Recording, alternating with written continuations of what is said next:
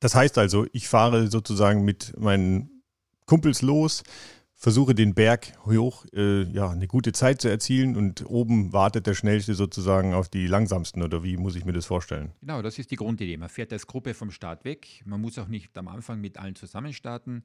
Jeder fährt sein Tempo am Berg, wie er will. Da gibt es die gemütlichen, da gibt es die ganz schnellen. Jeder, äh, einige wollen sich messen, einige nicht.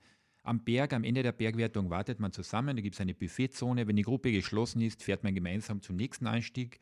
Und so ist das Konzept und so wollen wir wirklich Firmen, größere Gruppen, Radclubs und so weiter ansprechen und alle Bedürfnisse befriedigen.